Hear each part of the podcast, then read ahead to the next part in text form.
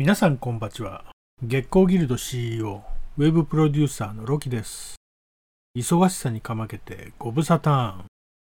数少ないリスナーの皆さんにラジオ聞いてます。配信楽しみにしてます。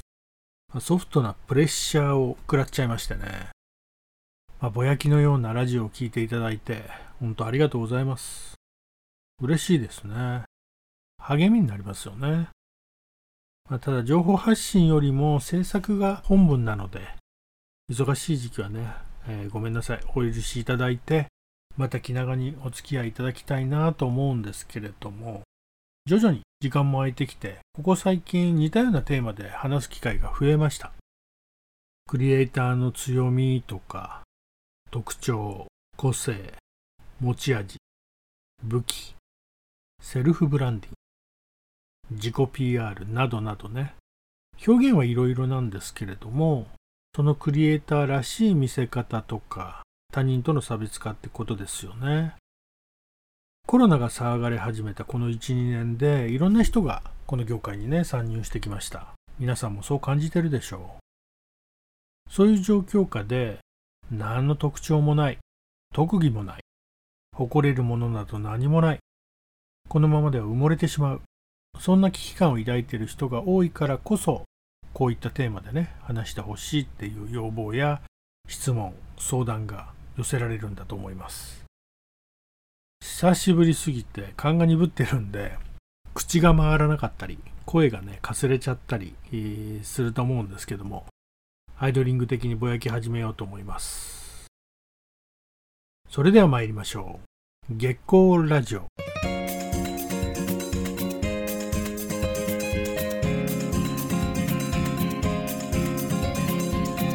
改めましてこんばちは。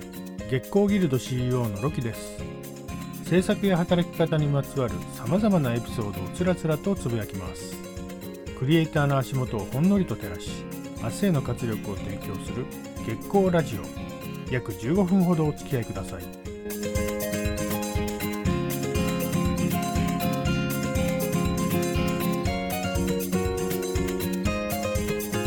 この番組は月光ギルド合同会社秘密結社キュリアス湯気島製作者の提供で愛媛県湯気島の月光スタジオからお送りします。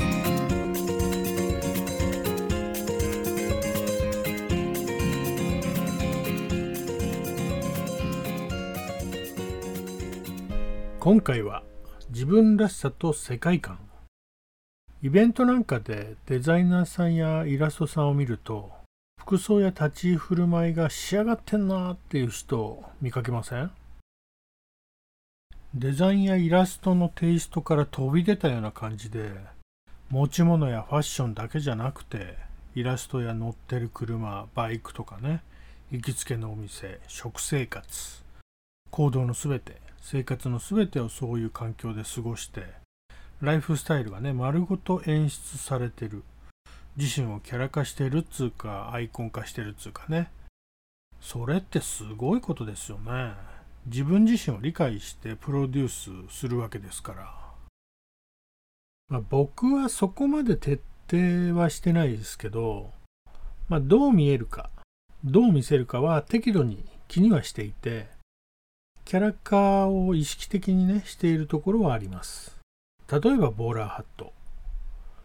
かぶり始めたのはこの56年くらいかな。なんかキャラ付けしたいなとは思ってたんです、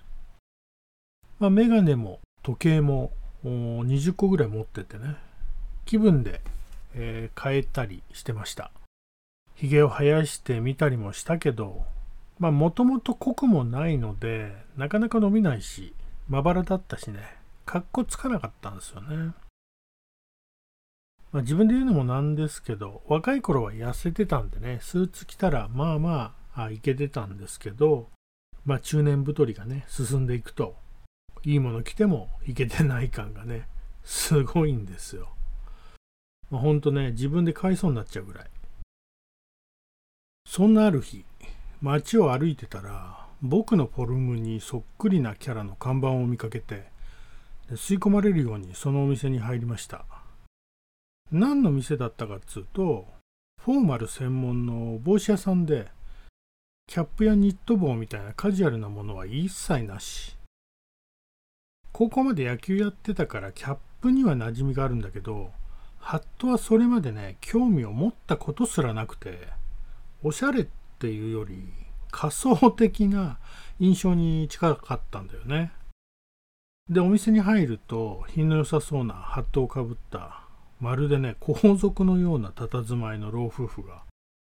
あら、看板に似た方、つって、ニコニコと出迎えてくれました。まあ、せっかくね、あのお店に入ったんで、いろいろと試着させてもらう中で、ボーラーハットに目が留まって、で、かぶってみたらね、不思議となんか懐かしい感じがしたんですよね。で、かぶった中では一番しっくりきたし、老夫婦も似合ってるよって言ってくれて、まあ、でもね、値段見たら5万もしたんで、仮装にしちゃちょっと高いなと思って、そっと戻しました。でそれを察したのか奥からね旦那さんが別のボーラーハットを埃を払いながら持ってきてくれてで触ってねすぐに分かったんだけど素材が全然違うし重さも違う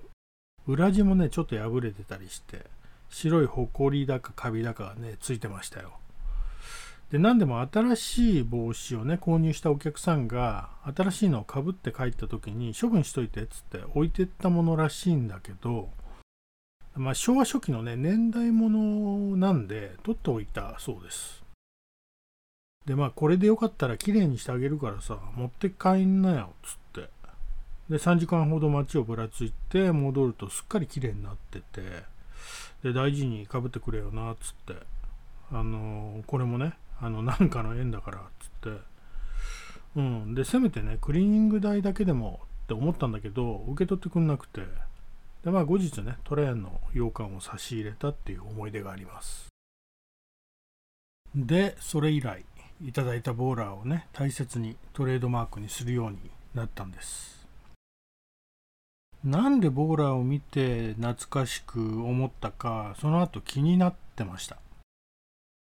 で皆さんご存知ですかね、時計仕掛けのオレンジっていう映画がね、あったんですけど、まあ、不良グループがそのボーラーハットをかぶっててで、まあ、ロンドンファッションが僕は好きなんで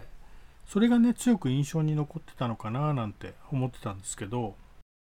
まあ、ボーラーハットをかぶって実家に帰った時に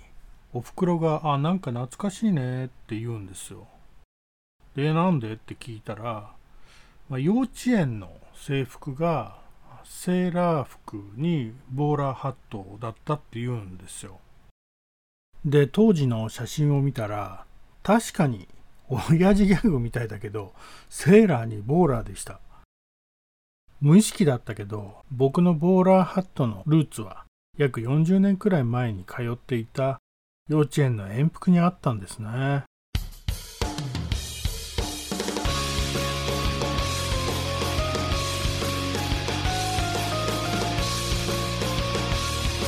月光ラジオでは質問や相談、エピソードなどなどたくさん募集しております。ロキのツイッターアカウント、アットマーク、BOOMAR13、アットマーク、プーマー13まで DM をお寄せください。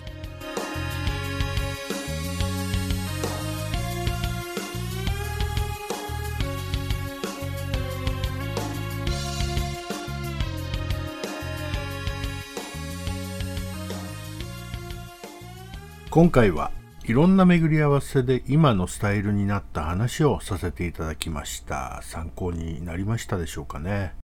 誰かの自己演出のねヒントになれば嬉しいと思いますけれどもまあ偶然か必然かボーラーハットを手に入れそのルーツがまさかの幼稚園の頃の遠い記憶でした。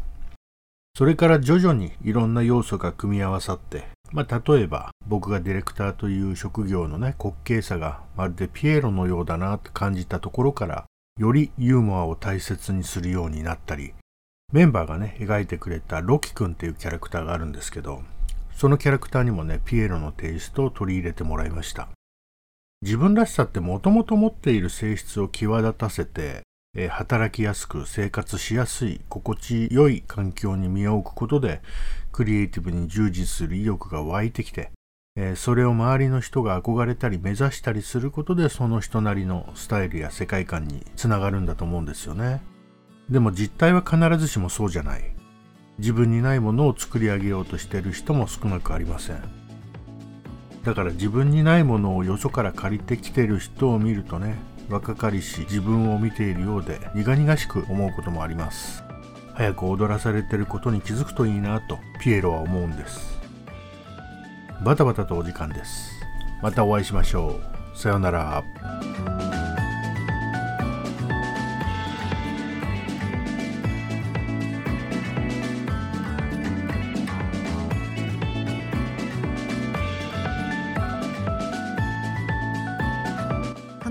は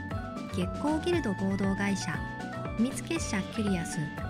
湯毛島製作者の提供でお送りしました。